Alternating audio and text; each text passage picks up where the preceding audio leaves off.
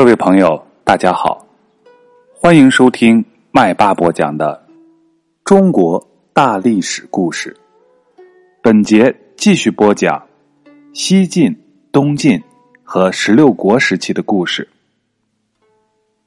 荀贯班兵解围，在西晋末年的流民起义当中，一些有政治野心的地主官僚和少数民族的上层人物，趁机起兵反对晋朝。同时扩张自己的势力。晋怀帝永嘉四年（公元三百一十年），荆州一带有个叫做杜曾的小官僚，他利用流民起义的力量，攻城夺池，发展壮大了自己的势力。杜曾原来在西晋政府里担任过参军、县令等职务，他起初是跟随一个叫做胡抗的。在晋陵，也就是今天湖北省枣阳县东边起兵了，然后找个机会，他害死了胡抗，兼并了胡抗的部下，自称南中郎将，驱使着流民去为他打仗，逐渐的把势力扩展到了绵阳一带。绵阳就在今天湖北省襄樊市沔水以北。他在打败晋朝的荆州刺史陶凯以后，气势汹汹的带着人马向沔江边的宛城进发了。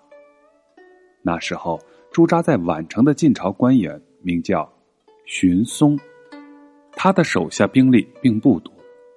他见杜曾带兵把宛城团团围住，连忙召集将领和谋士商量对策。荀松对大家说：“如今强敌压境，境内缺少兵源。”而我们粮草又不充足，这可怎么办呢？大伙儿听荀松这么说，都是你看看我，我瞧瞧你，都想不出什么好的办法。这时候，有个谋士上前建议说：“将军的老朋友石览，现在在襄阳做太守，何不派人到他那里去求求救兵呢？”经谋士一提醒，荀松觉得很有道理，于是就马上提笔写了一封求援信。向石览求救。信虽然写好了，但是却是没有人愿意冲出重围，把这封信送到襄阳去。荀松长长的叹了口气，把信收了回来，自己急得在大厅里来回的走动。突然间，从后厅走出一个梳着一根大辫子的小姑娘，她带着几分稚气，大声的说：“爹爹，女儿愿意去。”荀松一听这熟悉的声音，知道是小女儿荀冠，他不禁又惊又喜。惊的是女儿荀冠竟然有如此的胆量，喜的是她能够为自己分担忧愁。他对荀冠说：“你愿意去请求救兵很好，只是杜曾的军队把城围了好几重，靠你这个弱小的女孩子，如何能突出重围呢？”荀冠见父亲不放心，连忙说道：“爹爹，女儿平日跟将士们练武艺，学会了刀枪弓箭，我相信自己一定是能够冲出重围的。去给石览叔叔送信，请您放心好了。”两旁站立的将领谋士见到小小的荀冠这样勇敢、这样沉着，都不禁暗暗称奇。这部分是史书上介绍的。其实，如果在真实的事件遇到这种事情，估计站立的将领谋士都会羞愧的要自杀了。荀冠那年才十三岁，他是非常喜欢读书，尤其喜欢读兵书，还很喜欢学习骑马射箭、舞刀弄枪，于是就练就了一身的好武艺。俗话说“艺高人胆大”，所以他才敢自告奋勇去突围求救。荀松虽然有些舍不得自己的女儿，可眼下实在没有别的办法，于是就答应了他的请求，把求援的重任交给了他。荀冠从父亲的手里接过书信，向在场的人说：“我虽然愿意突围去请救兵，但是年纪小，光靠我一个人可不行。诸位叔叔伯伯，如果有谁愿意和我同去的，都请站出来。”将士们被荀冠的勇敢行为所感动。现在听荀冠这么说，于是都纷纷报名要求同行。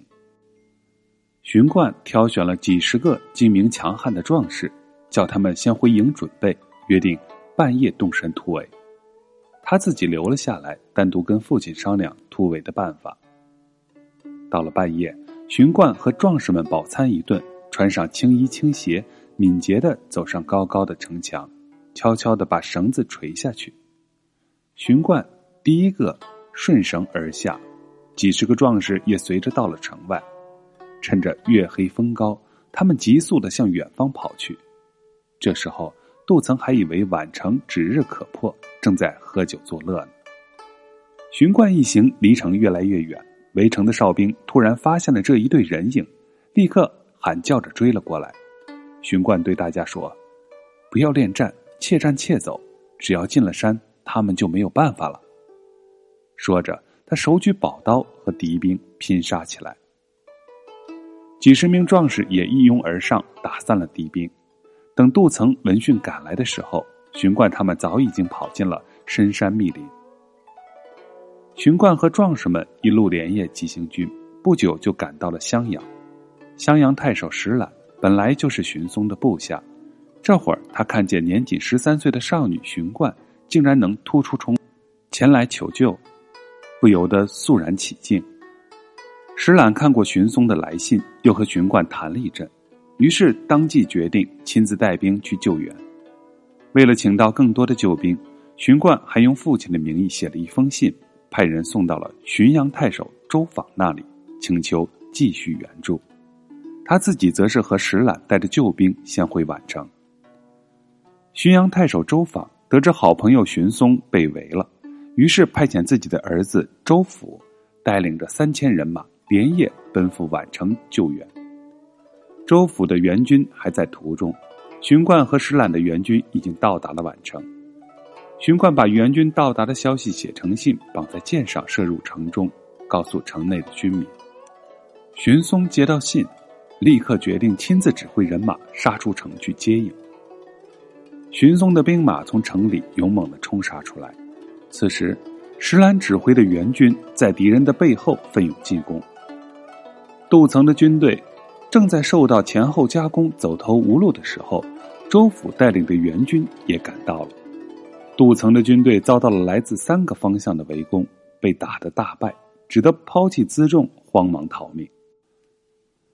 从此之后，冠娘的威名，突为救父之事，为当世之人所乐道，成为千古的佳话，一代巾帼英雄。此后不久，周访向荀松提亲，让长子周辅娶荀冠为妻。好了。荀冠的故事讲完了，在下一节我们要讲匈奴三攻洛阳。